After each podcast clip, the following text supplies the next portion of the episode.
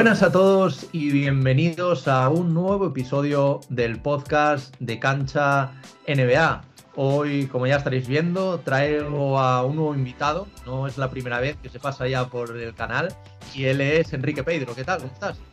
Pues encantado de volver aquí y la verdad es que estuve muy a gusto. Tengo muy buen recuerdo de mi primera visita por esta casa y oye, encantado de que me hayas vuelto a invitar. Sí, yo, yo también y creo que todo, todo el mundo que nos escucha, también que nos ve en YouTube, pues piensa lo mismo. Enrique, aunque como yo siempre digo y aunque diga que no, es un experto del baloncesto universitario, de la NCAA, por supuesto ahora del March Madness, y cómo no, no podía no invitarle ahora que estamos inmersos en esta locura de, marzo eh, para hablar un poquito de esto. Lo primero que, te quería comentar, y para los que no hayan también escuchado el otro episodio, ¿cómo empieza mm, todo esto tu gusto por la NCAA? Porque al final sí que es más normal quizás que empiece por la NBA, pero ¿cómo pasa el baloncesto universitario? ¿Cómo, cómo son estos primeros partidos que empiezas a ver y bueno, hasta, hasta el día de hoy? Pues, pues un poco remontándonos al tiempo, porque uno ve una película que se llama Hoosiers, más que ídolos, no sé si seguro que lo has visto. Y, es precisamente eso de baloncesto universitario y tal. Y bueno, eh, aquí en esa época era muy difícil ver baloncesto universitario, pero luego Canal Plus empieza a hacer algún partido. Yo además soy el pequeño de, tres hermanos, que mis hermanos mayores también son muy aficionados al baloncesto y tal. Y allí en casa no veíamos otra cosa. Y bueno, pues eso, vas viendo partidos, ves un equipo que te gusta, ves que es algo diferente porque no es no es NBA, es baloncesto, pero parece otro deporte en algunas ocasiones. Ves al típico jugador que dices, anda, pues ese podría ser yo, por físico y por características y tal. Y bueno, pues eso, te vas enganchando poquito a poquito hasta hoy. ¿Y cómo funciona un poco todo esto del March Madness? Porque bueno, al final, eh, bueno, son los equipos de la Division One, de la NCAA, que es la liga universitaria de, de, Estados Unidos, pero creo que parte, no sé si son unas 353 universidades al principio, me parece, y al final se cierran un torneo, final de temporada, que es el March Madness, que son tan solo 68 equipos. Entonces, ¿cómo funciona un poquito esto? ¿Cómo se clasifican los equipos? Explícanos para la gente que no estemos metida dentro de, de este tipo de baloncesto, cómo funciona este, este evento deportivo? Pues vamos allá. A ver si soy capaz de resumirlo, porque la cosa es, más larga y compleja de lo que parece. Bueno, el, campeonato que se conoce como March Madness es en realidad el campeonato nacional y es como una cuarta parte de la temporada del baloncesto universitario. Porque como tú has dicho, solamente en Division One hay 350 y pico equipos. Que, luego tienen un calendario que se van estableciendo ellos en varias fases de la temporada. De noviembre a diciembre más o menos es lo que se conoce como calendario non-conference, donde cada equipo busca partidos contra otros equipos de conferencias diferentes de la suya. Luego llega una segunda parte de la temporada, que es la liga regular, eso sí que viene a ser lo que todos conocemos eh, de otras competiciones, que ya solamente juegan con sus equipos de su propia conferencia una tercera parte de la temporada, que es el campeonato de conferencia, que es como una especie de playoff, pero solamente de los equipos de conferencia, y luego llegan los campeonatos de post-temporada, que parece que dicho así sean poco importantes porque es la post-temporada, pero en realidad es este campeonato nacional. Lo juegan los 32 campeones de sus respectivas conferencias automáticamente, estos obtienen billete automático, y el resto de los equipos se hace por, por invitación. Pero bueno, una invitación un poco en función de los resultados obtenidos a lo largo de toda la temporada del calendario non-conference, de cómo han quedado en su propia conferencia, etcétera. Si son 60 y 62 equipos, 64 equipos los que juegan el, el Madness, y hay una ronda previa en las que se invitan a cuatro equipos que hacen como una, una clasificación también, donde dos más lo pueden jugar. Y, el Madness ya es por eso, la absoluta locura donde empiezan 64 y van cayendo partido a partido. Es que quizás también un poco, hay que poner un poco en contexto a la gente que quizás no esté acostumbrada a ver este tipo de baloncesto, pero es que los partidos universitarios, y bueno, no digamos el March Madness, se ven incluso mucho más que muchos partidos de la NBA. De hecho, creo que había cifras el año pasado que coincidían, incluso, o sea, que coincidían, que incluso superaban a algunas finales, ojo, finales de la NBA. Entonces, explícanos un poquito, tú que estás metido dentro de, de este mundillo, ¿Cómo es esto? Porque allí la gente no es como en España, que la gente, tú no tienes tu universidad, o sea, vas a tu universidad, pero no tienes este sentimiento. Y allí es que hay gente, bueno, hay ejemplos de, creo que es una, una señora de, Loyola que lleva un, montón, un montonazo de años yendo allí. Explícanos un poquito cómo es este sentimiento, tú que lo vives eh, más día a día y que, y que estás metido dentro de ello. Cuesta, cuesta un poco de entender desde aquí, desde España, porque es una cultura de verdad completamente diferente, pero sí es cierto que el sentimiento que tiene allí la gente de identificación con la universidad a la que han ido es, es grandísimo y dura durante toda la vida, o sea, lo mantienen. Esta es mi universidad y lo siguen mucho más. A nivel de seguimiento, como has dicho, eh, si quitamos las retransmisiones de fútbol americano, todas, Incluso el fútbol americano eh, universitario, que entra dentro del mismo paquete, el fútbol americano es otra, es otra liga, eso es otro rollo y va aparte. Quitando de eso, eh, la temporada pasada las, los dos partidos más vistos, las dos retransmisiones deportivas más vistas, fueron la semifinal y la final de baloncesto universitaria a mucha distancia de cualquier partido de la NBA yo creo que es posiblemente porque estos es a un partido, un partido de eliminatorio. En las finales de la NBA, pues sabes que son siete, siempre hay más y tal. Como, como expectativa, bueno, no sabemos lo que pasará en los partidos de, que se juegan entre hoy y mañana, pero si se diera que en, Elite Eight, que es la siguiente ronda, llegase el Gonzaga Duke, que creo que todo el mundo está esperando, las expectativas es de que superen las audiencias de vamos, de, todo el año a vidas y por haber. Sí, sin duda. Ahora que hablas un poquito de, estos nombres y luego pasaremos eh, a analizar también las sorpresas que ha habido en la primera y en la segunda ronda. Bueno, eh, como dato, decir que, eso, que quizá Gonzaga, como tú decías, Arizona también son los principales favoritos, o por lo menos lo eran antes de, de empezar esta, esta edición. Eh, ¿Cuál es tu favorito ahora mismo, sin entrar a analizar, eh? porque digo que luego vamos a, ello, pero cuáles son tus dos favoritos ahora mismo? ¿Seguirías diciendo que son estos dos o por lo que has visto a lo mejor cambiarías alguno? No, yo Gonzaga sí, Gonzaga sin duda, yo creo que sigue siendo la máxima favorita, ya lo fue el año pasado, al final no ganó el título porque perdió la final contra un gran equipo como era Baylor, pero este año vuelven a estar ahí, tienen muy buen récord, muy buen equipo, muy buenos jugadores, creo que son los máximos candidatos, pero no lo tendrán fácil. Y por el otro lado, Arizona puede ser una de ellas, pero yo creo que Kansas va muy de tapada, va por el otro lado del cuadro, no se habla demasiado, no tiene muchos focos puestos sobre Kansas y me está pareciendo un equipo muy sólido y además un equipo histórico también que sabe lo que es estar ahí y sabe lo que es ganar campeonatos.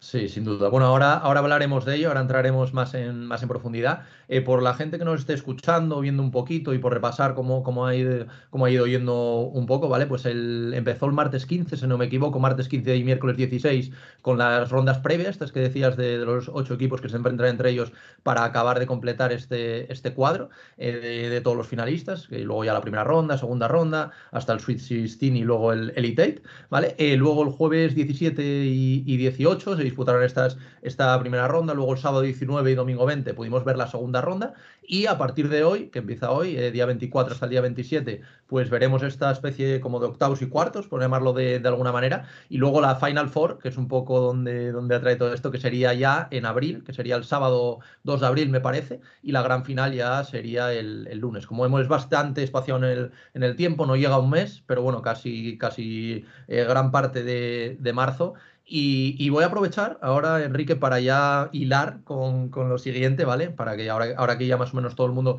se ha situado un poco espaciándolo temporalmente, eh, ¿cuáles son las principales sorpresas? Que soy consciente que, ha habido bastantes en, estas dos primeras rondas, porque sí que ha habido algún equipo, por ejemplo, Saints Peter, me parece, que, la verdad ha sido una de las esas cenicientas. Ahora hablaremos también de, de ello, estas historias bonitas que cada año nos regala la NCAA.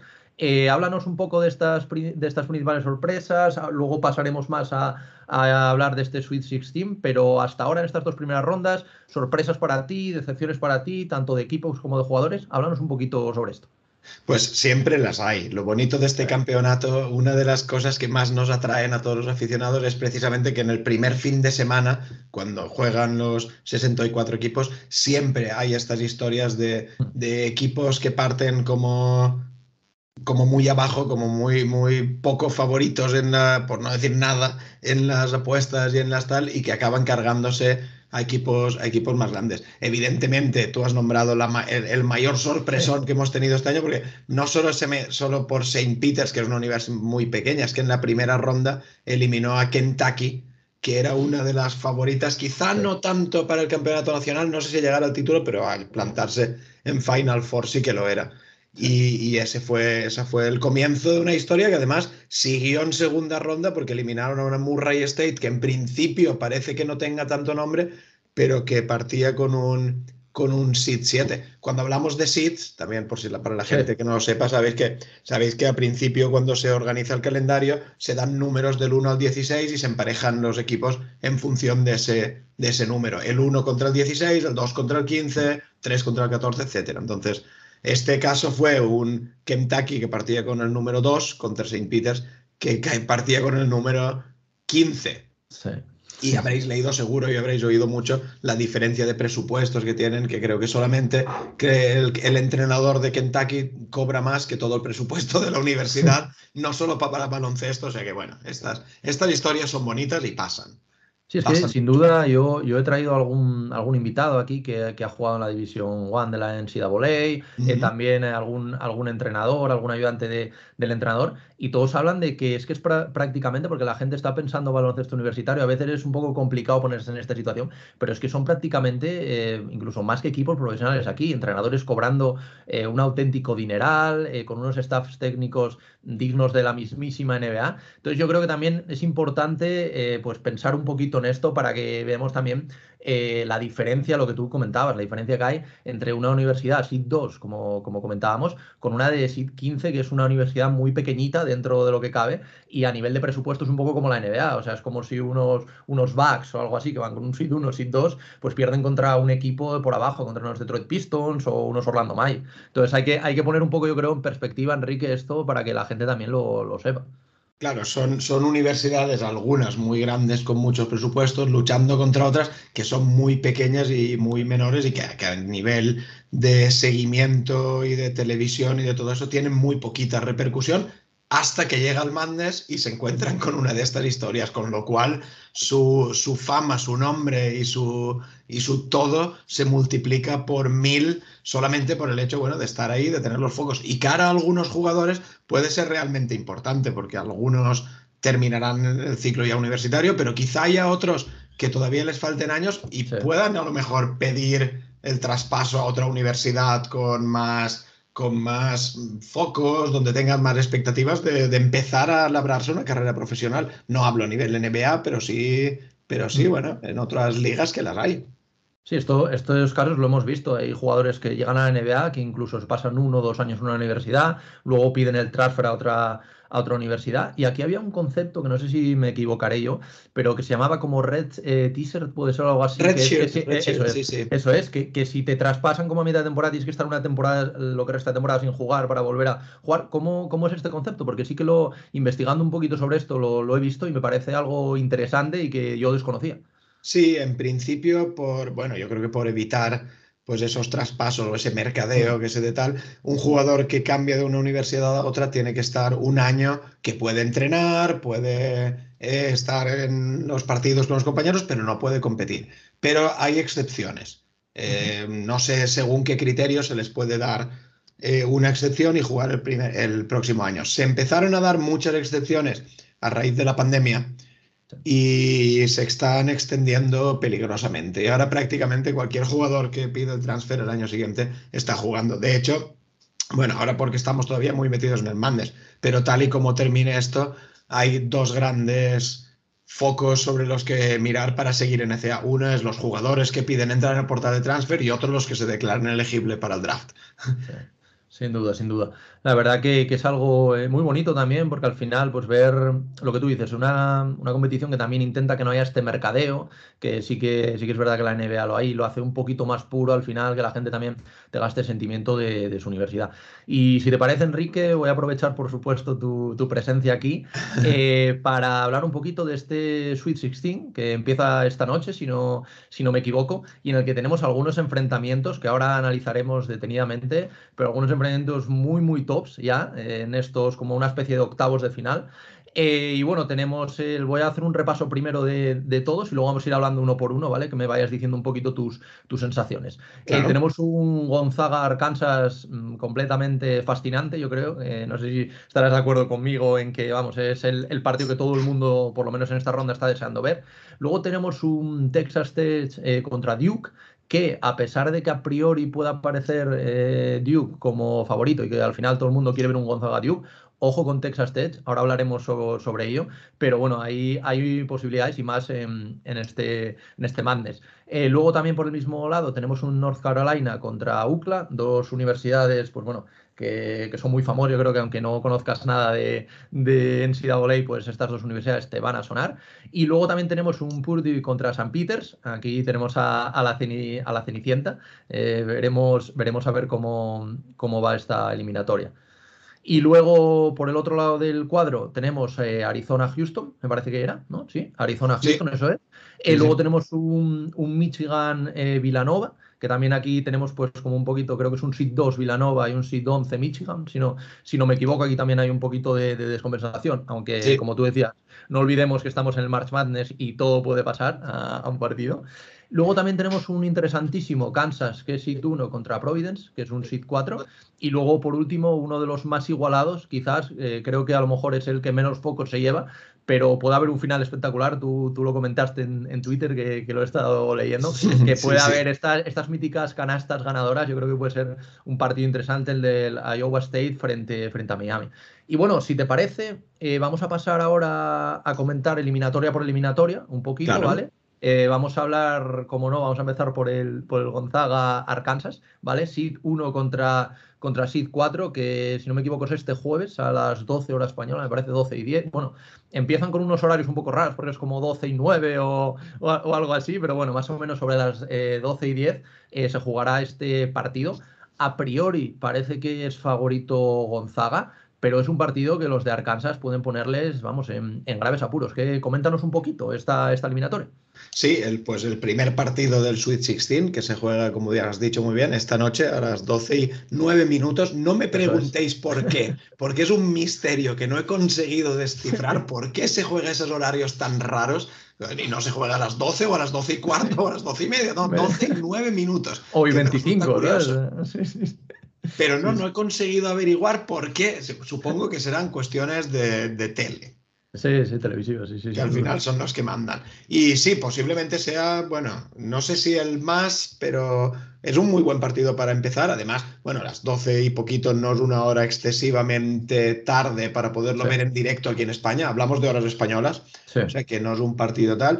Y, Gonzaga un poquito favorito, pero, pero Arkansas es un, es un rival peligroso que ha tenido una temporada muy irregular. Empezó bien, siguió muy mal, luego, pero ha llegado a marzo en, buena forma y aunque, aunque no tenga esos grandes nombres como es Gonzaga, que hemos oído mucho, como Chet Holmgren, como Drew Team y tal, tiene jugadores muy, muy, muy interesantes a nivel universitario y creo que no va a ser un partido, un partido fácil. Ahora, para mí Gonzaga es un rodillo y, tiene tantas armas y tiene tantas variantes ofensivas sobre todo que si no está bien Holmgren eh, tienen recurren a Timmy que si Timmy no está bien recurren a, Nemhard en todo caso es un partido yo creo que para dejarse llevar para sentarse en el sofá y disfrutarlo y ojalá pase quien pase sea un partido competido y sea un partido disputado hasta el final. Y un poquito, si para la gente que, bueno, que no, no haya visto hasta ahora, eh, dinos algo, bueno, ya los has comentado, pero dinos algunos nombres en los que deberíamos fijarnos, tanto en Gonzaga como en Arkansas, quién son estas principales estrellas o, estos principales jugadores clave en los que si no hemos visto nunca un partido de, de NCAA, sobre todo esta temporada, deberíamos fijarnos. Bueno, en Gonzaga el líder en la pista es Drew Timmy, que es un jugador junior que ya lleva experiencia, que además viene haciendo dos partidos tremendos en el Madness de veintipico puntos, casi 30, y es por quien pasa la, mayor, la, primera opción en ataque es él. El, el, líder, el director de juego de Gonzaga es Andrew Nemhardt, que es un chico que domina el baloncesto a la perfección. Este es senior, o sea que el año que viene lo vamos a ver muy prontito en el draft Y, por supuesto, el, hombre del que todos hablan, que es Chet Holmgren, jugador freshman, con un físico muy, muy, muy particular, porque es muy delgado, pero es un siete pies que hace de todo. Rebotea, sube el balón él, tira de tres, reparte juego. Es un jugador a tener muy en cuenta que además no está teniendo ningún problema de ego. Sabe que es, es posible número uno en el draft, pero también creo que ha aceptado perfectamente que este es el equipo de Drew O sea que Gonzaga, esos tres nombres son para, para verlos y para disfrutarlos.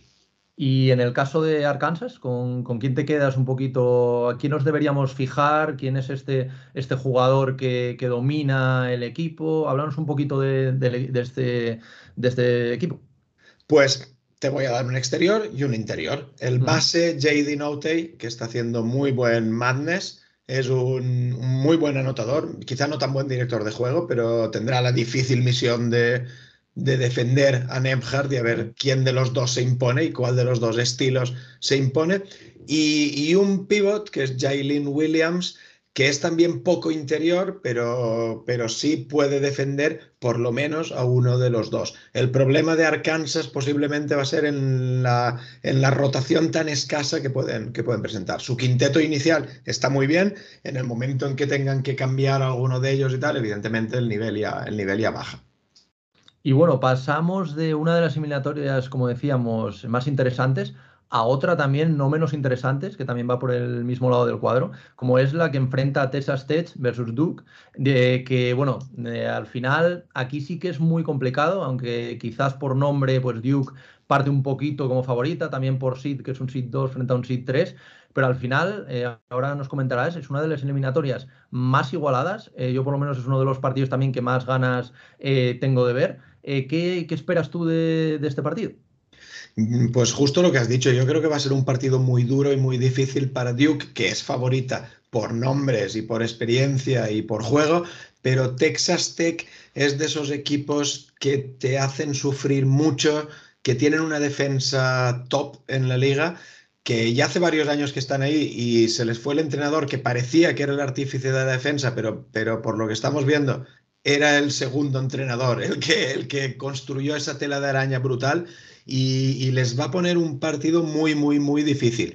El, problema, el hándicap en Texas Tech lo tienen justo en el otro lado, que no tienen grandísimas estrellas ofensivas que, puedan liderar. No, son malos, no tienen malos jugadores, evidentemente, si hay jugadores que, que, anotan muchos puntos, pero no tienen el talento ofensivo que tiene Duke. Y en Duke, pues a la expectativa de ver, de ver también esos grandes nombres que tienen dos jugadores que, pueden estar en el top 5, como son Paolo Banquero y, AJ Griffin. Problemas que son dos freshmen y bueno, ya sabemos que la falta de experiencia es lo que les puede pesar, que es precisamente lo que aporta Texas como una de sus principales armas, la experiencia de sus jugadores. Luego hablaremos un poquito de, ellos, porque al final del episodio sí que me gustaría hacer como una especie de mock draft rápido sobre algunos nombres a, seguir durante, durante, el torneo. Y en el caso del equipo de, del equipo de Texas Tech que comentabas que se basa en la defensa. ¿Algún jugador en el que debamos fijarnos o alguna referencia a lo mejor más defensiva que, haga el equipo tan, tan fuerte? Bueno, la defensa funciona sobre todo por el sistema. Sobre todo, tienen un sistema muy fuerte y los exteriores son jugadores muy atléticos, capaces de llegar a todas las ayudas, a puntearte todos los tiros, que no te dejan penetrar con facilidad.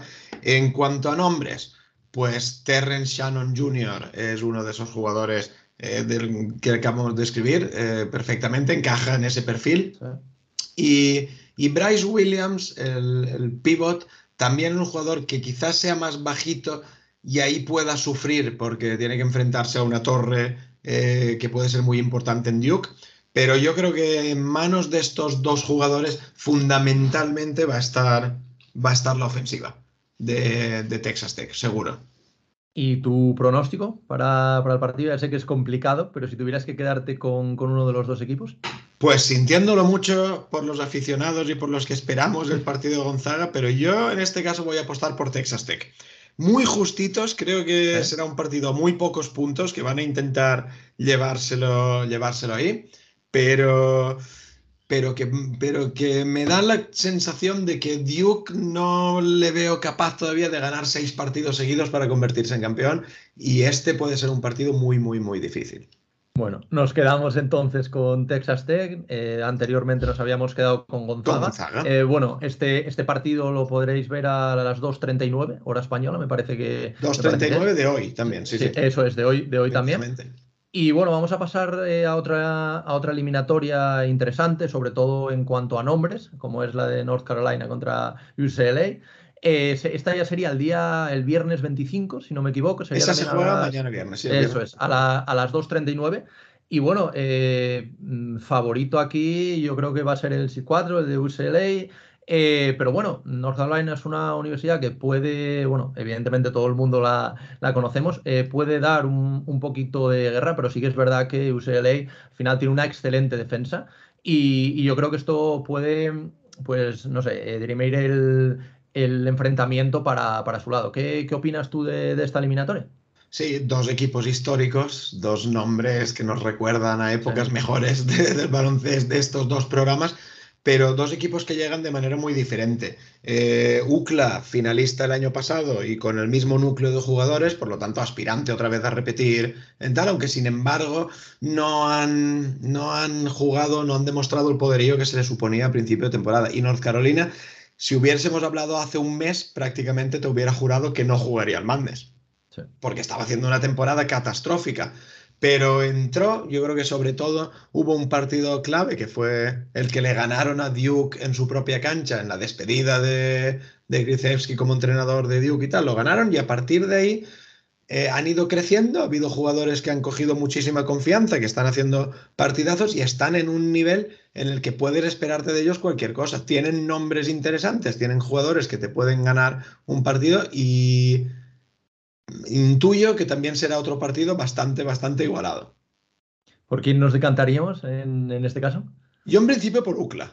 Creo que tiene la experiencia ya en el Madness del año pasado y como te he dicho, los, eh, el quinteto titular es el mismo que llegó el año pasado hasta semifinales. Han, añadido en el mercado de transfer algún jugador interesante que les aporta intimidación y rebote y, deberían, de, deberían de imponerse. Pero son un equipo que se basan sobre todo en la defensa y llevar también partidos a pocos puntos. Así que si consiguen hacer un, encuentro así feo y duro y bronco y tal, el partido será suyo. Y si North Carolina consigue imponer su ritmo y correr más, pues tienen, tienen más papeletas para ganar ellos. ¿Y alguno de los nombres en los que nos debemos fijar, tanto en North Carolina como en UCLA? Eh, algo, algunos eh, así que, que nos digas para fijaros en estos nombres que pueden hacerlo bien. Claro, pues en North Carolina está jugando muy bien un jugador de quinto año que viene de otra universidad y ha decidido acabar aquí, que es Brady Manek, un interior mm, capaz de, anotar desde el triple, desde todas las posiciones, que reparte juego, está jugando muy, muy bien. Y, un irregular Caleb Love, que quizás sea el jugador con más talento y con más potencial de este equipo, pero que nunca sabes por dónde te va a salir. Igual te hace un partido espantoso que al día siguiente sí que está muy bien y te gana la eliminatoria. Eso es en North Carolina. En la parte de, de UCLA dependen muchísimo del nivel de Johnny Yuzang, que el año pasado ya le vimos, fue uno de los mejores jugadores del torneo y este año de momento no está a ese, a ese mismo nivel. Pero tienen a un comodín, que es un jugador que me encanta, que es el mexicano Jaime Jaquez, que es todo corazón, todo garra, todo lucha y que ese sí que sabes que no te va a fallar nunca en ese aspecto. Nos quedamos entonces con UCLA, eh, ya hemos visto pues un poquito estos jugadores en los que a fijarnos y pasamos quizás a la eliminatoria más dispar, yo creo, la que enfrenta a Saint Peter versus eh. Creo que es un, un Seed 3, me parece que es, ¿no? Contra un Seed 15, creo que es, que es una, una, auténtica barbaridad. Esto se podrá ver, eh, creo que es a las 12, me parece, el, el viernes, si, si, no me equivoco. Eh, creo que era a las, a las 12. Y bueno, favorito, pues tenemos un favorito claro. Eh, Saint Peter, pues un poquito a seguir con, con esto, con lo que nadie, nadie esperaba que estuvieran aquí. Y bueno, eh, evidentemente, pues aunque pierdan el partido, que sería lo, normal, pues un auténtico éxito para una universidad tan pequeñita comparada con, las que se están enfrentando. Eh, háblanos un poco de, esta eliminatoria, ¿Qué, ¿Qué, es lo que te esperas, aunque evidentemente pues esperas algo que no sea muy competido, pero, pero ¿cómo lo ves? Bueno, espero por lo menos un primer tiempo que sí que sea algo más competido, no, que, no, no espero que Purdue de inicio arrase, porque además Purdue también es un equipo muy irregular, sí que tiene muchísimas, muchísimas armas y muchísimas variantes y muchos jugadores que te pueden decidir esta eliminatoria, pero sí que creo que al final la diferencia de talento y de calidad de unos y otros se tiene que terminar imponiendo y, que gane Purdue. Además, eh, es verdad que a todos nos gustan estos cuentos de la Cenicienta, que el pobre le gane el rico, pero ya llegadas a estas alturas y a estas eliminatorias, yo lo que quiero es que pasen los buenos y, que el próximo partido sea un partidazo entre dos buenos equipos. Entonces, aquí sí que doy claramente por favorita, favorita a Purdue. Pero, pero bueno, esto es un partido y un partido de baloncesto a una eliminatoria única puede pasar cualquier cosa. Y hablando de Purdue y también, por supuesto, de St. Peters, ¿en qué jugadores deberíamos fijarnos? Bueno, en Purdue hay un nombre propio en mayúsculas que es Jaden Ivy, que, que sí estará cuando veáis los mock drafts y todo eso, está muy, muy, muy arriba. Pero, pero luego yo creo que sobre todo su pareja interior va a hacer mucho daño a St. Peters. Tienen a un canadiense que se llama Sakidi, que mide 2,20 y pico, que es enorme, es muy grande y, por contra St. Peters creo que el jugador más alto que tienen mide 2,8. Entonces ahí van a tener un problema muy, muy serio. No solamente Saint Peters, lo han tenido prácticamente todos los que se han enfrentado a Purdue. Que además luego cuando no juega Idi, juega Trevion Williams, que es otro pivot mm, con experiencia muy duro. Eh, este es mejor pasador, mejor tirador, pero van relevándose, juegan uno y otro y te machacan desde, desde dentro de la zona. Pero sobre todo, Jaden Ivy, es el nombre a seguir. Y en el, caso de Saint Peters había visto un nombre, Doug Heather, me parece que era, que aparte además salía desde el banquillo, si no, si no me equivoco, y es un poco el principal detonante de, este equipo, ¿no? Sí, en Saint Peters obviamente le he visto menos que a Purdue porque durante la temporada es un equipo que has visto menos, pero en los dos partidos que le he visto del, del Madness sí ha sido curioso que el, que el jugador que ha, que ha decantado un poquito, que ha sido la, la, diferencia, la mayor diferencia es Doug, Doug Luego es cierto que ha encontrado a otros jugadores que, han ido apoyándole y tal, pero, pero pocos nombres que seguir en concreto y más, pues eso, ver que, cómo responden, cómo pelean y hasta cuándo son capaces de resistir o si incluso son capaces de alargar un poquito más el cuento y darnos otro capítulo, veremos. Sin duda. Bueno, aquí entonces nos quedamos con Purdue, seguro. Eh, la eliminatoria más, más, más, dispar. Y pasamos al otro lado del cuadro eh, y empezamos con un Arizona versus Houston, eh, un seed 1, si no me equivoco, contra un seed 5. Esto sería hoy también, me parece que es a las 3 de la mañana, si no, si, no me equivoco.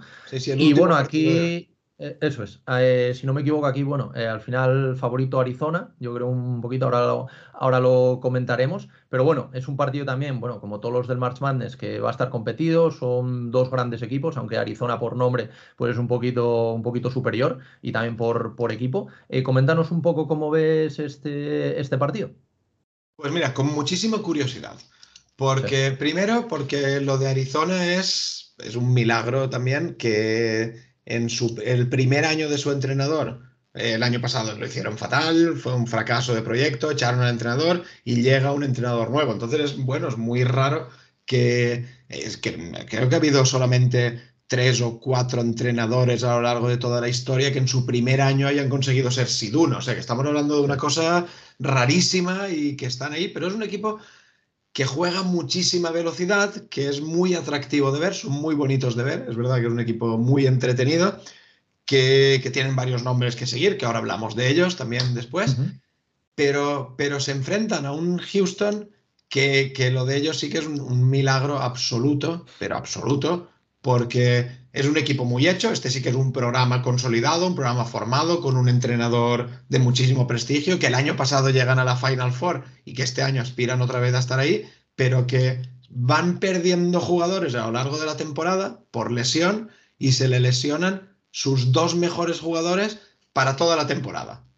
Con lo cual, bueno, piensa en eso en cualquier equipo, a cualquier equipo que le pase eso, nada, temporada a la basura, competir lo que se pueda y ya veremos. Pero es que esto lo han seguido compitiendo, han seguido ganando partidos, ganan su liga regular, ganan tal y se plantan aquí ganando dos partidos importantes y además es que son ultra competitivos. Tienen una muy buena defensa, van a por todos los rebotes, son un equipo muy físico y, no, no, no puedes dar nunca el partido por perdido porque además cada día te sale un jugador diferente que te la lía. O sea, no hay una gran estrella aquí que digas, este sí, que la tenían antes, que Marcus Sasser, que era su jugador referencia, pero como no está, pues cada día te sale uno diferente y, y te la lía de una manera Aquí pondríamos un poquito entonces de, jugador estrella quizás al entrenador, ¿no?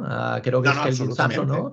Que al final se, ha sacado la manga, yo creo, y lo que tú comentabas también en Twitter, que, lo he leído, que ha conseguido un poquito que estos jugadores secundarios asuman este rol primario, que es muy complicado, es una cosa que, es muy difícil al final eh, tener establecido unos roles y tener que cambiarlos eh, a mitad de temporada prácticamente, pues es, muy complicado. Y en el caso de Arizona, eh, ¿algún nombre que, nos puedas comentar, algún jugador a seguir?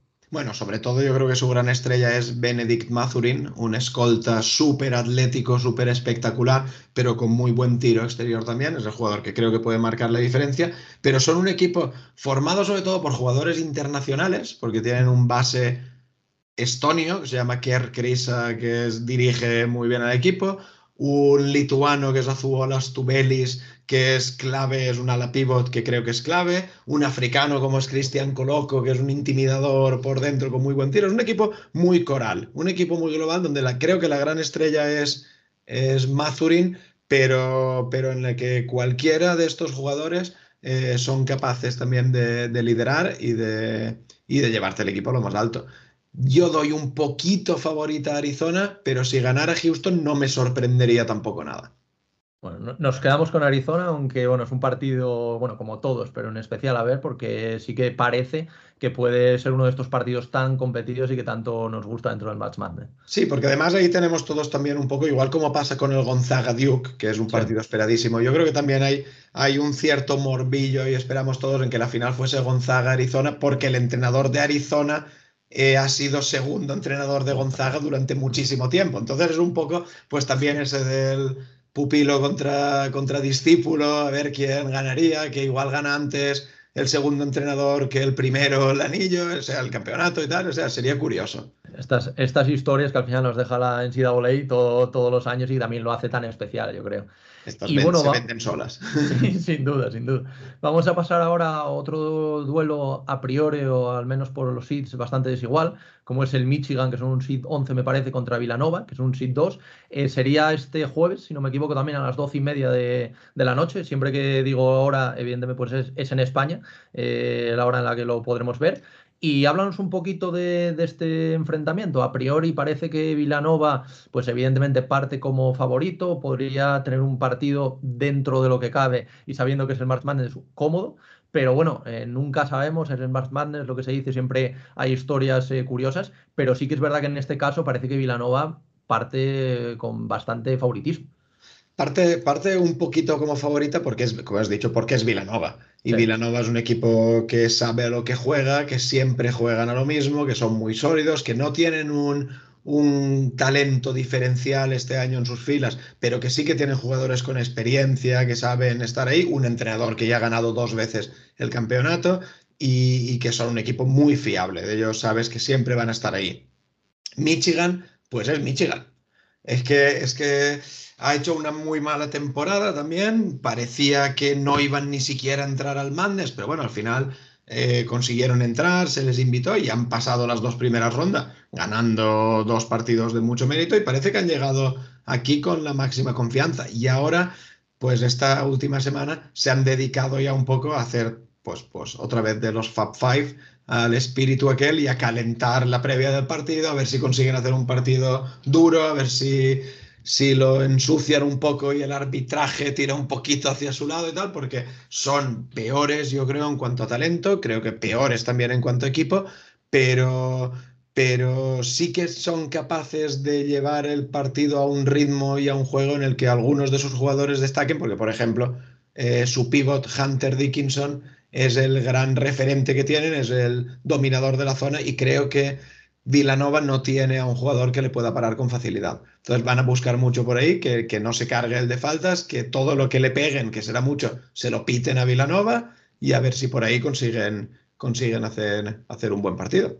Y en cuanto a Michigan, nos quedamos quizás con este nombre, con Harten Dickinson, que lo comentabas. En cuanto a Villanova, ¿en quién, en quién, te, fija, en quién te fijarías?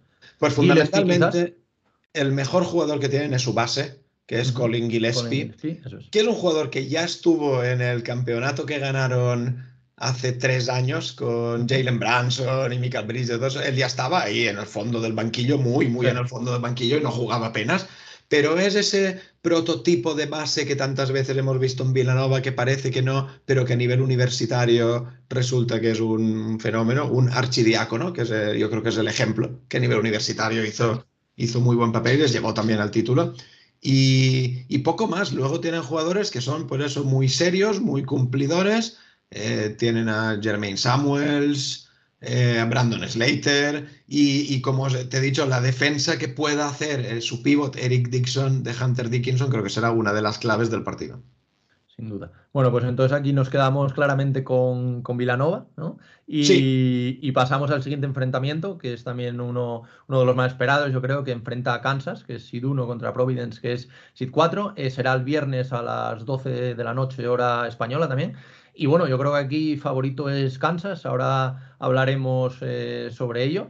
Eh, se espera, o por lo menos los expertos que sea un partido sin sufrir, aunque como decimos, pues, pues el March Madness y, quién sabe, pero a priori superior. Háblanos un poquito de, lo que ves tú de la previa de, de este encuentro. Pues a priori favorita Kansas, que es un equipo que ha pasado durante toda la temporada bastante desapercibida y sin embargo ha ganado muchísimos partidos, creo que llega, no sé, llega con un muy buen récord a este, a este campeonato, sin hacer demasiado ruido y creo que eso le puede beneficiar porque no hay grandes expectativas y tal, a pesar de ser un Siduna. Y Providence es todo lo contrario. Providence es un equipo que le ha plantado cara a Villanova en su conferencia, lo cual no es nada fácil. Le ha plantado cara hasta el punto de, ganar la liga regular y tal. O sea, que, y, es, y que son especialistas en, partidos apretados, en marcadores apretados. Esta temporada los han ganado prácticamente todos. Eh, si hay prórroga, casi es una garantía de que lo va a ganar Providence, porque no sé por qué, si es cuestión mental, si es cuestión física, táctica, pero, pero llevan el partido a, esos niveles y ahí, ahí sí sería favorita Providence. Entonces yo creo que la clave pasa por, por ahí, en que se mantengan con opciones hasta el final y en ese sentido pueden ganar. En todo caso, yo creo que Kansas es, es favorita y debería de ganar. Y lo que he dicho antes, y me gustaría que pasara porque los mejores llegasen ahí. Y si tenemos que quedarnos con algunos nombres que debamos ver sí o sí dentro de tanto de Kansas como de Providence, eh, ¿de qué jugadores hablaríamos? Pues en Kansas, sin duda, para mí el mejor jugador que tienen. Es uno, además está nominado al National Player of the Year, el mejor jugador del año esta temporada. Es Ochai Agbaji, me parece un, un jugadorazo. La verdad es que ha hecho una grandísima temporada. Eh, Christian Brown es un alero que me gusta muchísimo también. Eh, un blanco, muy buen tirador, eh, pero también al mismo tiempo buen atleta. Y, yo creo que van a depender mucho de su, de su pivot, que es David McCormack, que es un jugador que personalmente no me gusta nada. Me parece un troncazo impresionante, pero es un troncazo muy grande que a nivel universitario, el día que tiene más o menos inspirado, hace daño. Seguro que rebotes y algo de intimidación te da, y en ataque, pues, pues depende del día que tenga. Fenomenal. Y ahora pasamos entonces a la última eliminatoria. Quizás, como decíamos antes, es la que menos ganas se tiene de ver a priori por los, por los equipos, pero como tú bien comentas en, en Twitter, puede ser el final más ajustado. Eh, yo creo que aquí el enfrentamiento entre Iowa State y, Miami al final es el más impredecible. El más, yo creo que es un sit 11 contra un sit 10, que es Miami. Y, y al final, ¿cómo ves tú esta eliminatoria? Porque yo creo que el pronóstico Aquí sí que más que nunca es imposible y, bueno, podría perfectamente irse a la prórroga y decidirse con el típico tiro este que siempre vemos en el March Madness en el último, en el último segundo y ojalá sea así. Pero ¿cómo ves tú esta eliminatoria? Por hacer un, breve análisis sobre, sobre ella. Pues muy, muy igualada a priori. Era un partido que creo que nadie esperábamos que llegase ninguno de estos dos equipos tan lejos. Eh, Iowa State también sé que se clasificó para el Madness muy, muy, muy de refilón y a última hora y con muchas dudas. Pero, bueno, ahí está. Han sido capaces unos y otros de ganar a, mejores equipos. Eh, Miami dejó en la cuneta a Auburn, que era una de las favoritas, y una lástima porque nos hemos quedado sin, sin Auburn demasiado pronto. Pero, pero espero un partido muy igualado y sobre todo eh, este creo que puede ser un partido quizás sí emocionante por el marcador, pero feo por el juego porque Iowa State son especialistas en llevar el partido al barro en marcadores bajísimos, en juego que no pueda brillar nadie y si consiguen una vez más hacerlo así, pues, pues tienen muchísimos, muchísimos números de ganar. Eh, pero aquí yo no me atrevo a dar un pronóstico porque creo que está tan igualado que cualquiera de los dos. Quizás, si tuviera que dar alguno, apostaría un poco por Miami. Pero, pero no me jugaría más de dos euros. bueno, aquí nos vamos a quedar con, Miami. Y por dar un par de nombres en los que deberíamos fijarnos, aunque no sea quizás tan conocidos, eh, si me tienes que dar un nombre de un jugador en Iowa State y otro en Miami, ¿cuáles serían estos? Sí, sí los, sí los hay. En, Iowa State, Isaiah Brockington, un alero, un escolta alero que ha hecho muy buena temporada y ha llegado a estar en los candidatos, en las primeras nominaciones a jugador del año o y en su categoría y tal, ha estado, luego ya en las siguientes escribas ya no, pero, pero ha hecho muy buenos números y ha hecho partidos de, de muchos puntos y de mucha anotación. Yo creo que es el jugador referencia de Iowa State. Y en, y en Miami hay un jugador que a mí me gusta mucho, que es súper irregular, pero que cuando entra en trance eh, coge la racha y te las mete todas, es Isaiah Wong. Isaiah Wong. Isaiah Wong, que es un jugador de fantasy, fantástico para eso, porque te da muy buenos números. Y, al que da gusto ver, pues eso, cuando está, cuando está en racha. Tiene los cinco minutos buenos, es imposible de defender, luego desaparece de la pista y no se sabe de él en un buen rato, pero, pero es un jugador atractivo que además eh, el Madness, como tú has dicho antes, tiene muchísimos focos y estos jugadores están jugando algo más que una eliminatoria. Sí, sin duda. Bueno, pues hasta aquí se queda un poquito el análisis de este Sweet 16, que bueno, por supuesto vamos, vamos a disfrutar estos próximos días.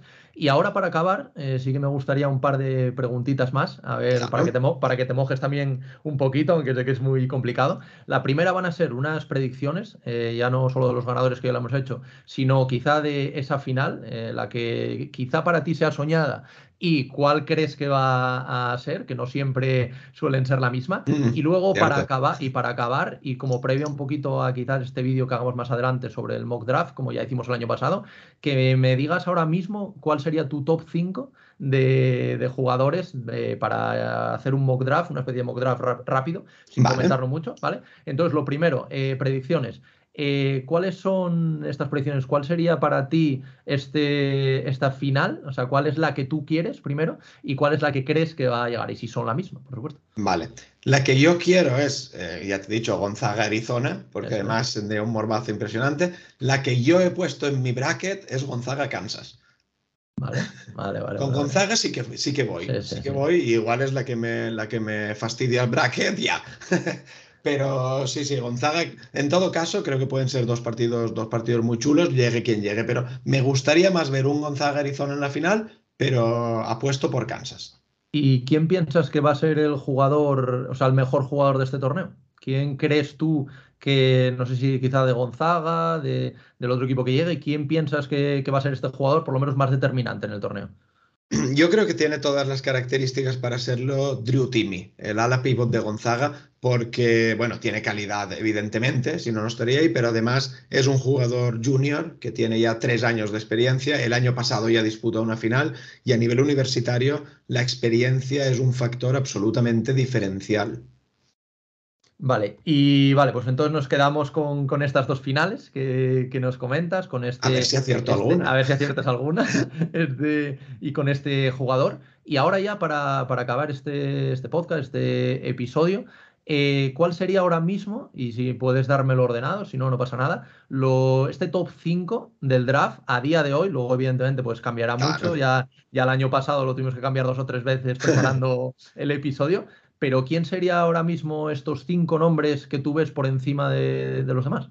Bueno, voy a decir que en principio en estos cinco nombres solo voy a contar jugadores todavía universitarios, porque jugadores de G-League y jugadores internacionales que se nos pueden meter por ahí, los tengo todavía menos controlados. Me espero, que, me espero al 5 de abril y ahí empiezo a, mirarme esos jugadores. Pero a nivel de lo que he visto ahora, para mí, el número uno indiscutible sería Holmgren. Para mí, para mí. Porque, porque es un jugador diferente a todo lo que hemos visto hasta ahora. Es una apuesta de más riesgo también, es verdad, pero si sale bien, creo que puede ser el más diferencial. Yo voy como número dos con el jugador de Duke, con Paolo Banquero, que quizá a nivel estadístico no esté brillando tanto, pero creo que tiene un talentazo mayor que número tres, que creo que va a ser Jabari Smith, jugador de Auburn, que tiene un físico envidiable, que está ya preparado para jugar en la NBA sin ninguna duda. Esos tres tengo, creo que tengo bastante claro que pueden ser los tres primeros. en orden, por, cierto, ya, Smith, Smith, está eliminado, si no me equivoco, ¿no? Jabari Smith cayó en segunda ronda y eso quizá le pueda perjudicar un poquito. A eso le puede perjudicar un poco. En cambio, número cuatro, también tengo claro que va a ser, creo que puede estar en este grupo, Jaden Ivy, del que hemos hablado antes, el jugador de, de Purdue, porque además es como, si te has fijado en los tres primeros, los tres primeros son interiores y Jaden Ivy creo que va a ser el, mejor exterior disponible que hay. Entonces, cual primer equipo que necesita un exterior va a apostar por él. Y en el número 5 me salen mil nombres, ese sí que es realmente complicado, pero venga, me voy a mojar un poco y ahora mismo a día de hoy por potencial y por lo que le hemos visto y lo que puede dar, voy con otro jugador de Duke, que es AJ Griffin. AJ Griffin. Le hemos visto menos porque ha estado lesionado gran parte de la temporada, pero, pero ha tenido una irrupción brutal. Era un, jugador que ya se sabía que iba a ser muy importante y apuesto por él. Me dejo otros nombres fuera, pero, pero los guardo en la recámara para cuando hagamos ese mock draft, ¿no? Sí, por supuesto, no demos, no demos más pistas. Esto era simplemente para, para abrir un poco boca, también ver a lo mejor las diferencias eh, que, que, seguro que habrá respecto al que hagamos en, bueno, en unas semanas, uno, un mes, lo que, lo que sea. Y oye, nada, eh, yo creo que aquí se va a quedar el episodio, creo que hemos hecho un repaso tanto eh, al March Madness, lo que es el, concepto en general, para que la gente lo entienda, también este Sweet 16, eh, ver también a, los jugadores, las claves. Y nada, yo creo que Enrique solo queda ya disfrutar de esta época magnífica del año. también sí que voy a recomendar a todos los que no estéis tanto viendo en YouTube como escuchando en las diversas plataformas formas eh, de podcasting que te sigan. En, Twitter, la verdad que tú, aunque seas muy modesto con esto, yo siempre digo que para mí eres una de las una de las principales referencias y bueno, eh, por supuesto, pues volver a agradecerte que, te pases por aquí, que me dediques eh, un ratito de, tu tiempo, que al final pues con trabajo y todo tampoco, tampoco tienes tanto y más ahora eh, con todos los partidos que hay para ver. Y, nada, que, ya sabes que, esta es tu casa, Enrique, que nos volveremos a ver para, para, ese mock draft que todo el mundo está esperando. Y nada, que, un fuerte abrazo y que muchísimas gracias. Nada, que es que es un placer estar aquí y además lo que te he dicho varias veces es que hablar de algo que te gusta no cuesta, lo disfrutas y oye, y si, y si conseguimos que la gente poquito a poquito se vaya enganchando a esta bendita competición porque es de verdad maravillosa, eh, pues oye, más seremos para interactuar y para hablar y para seguir y todo eso. Y a nivel de aficionados, ahí estamos. Así que creo que nada, lo justo es agradecerte a ti que des espacio a la NCA en un podcast como el tuyo, que, que oye mucha gente y que está realmente bien y que tiene un trabajazo detrás. Así que, no, soy yo quien te agradezco que me des voz y que, y que des espacio a esta competición que, tanto nos apasiona a los que la seguimos. Sí, bueno, pues nada, Enrique, oye, un, fuerte abrazo, muchísimas gracias por, por, haberte pasado por aquí y bueno, seguimos en contacto, por supuesto. Un placer, hasta la próxima. Un abrazo, Enrique.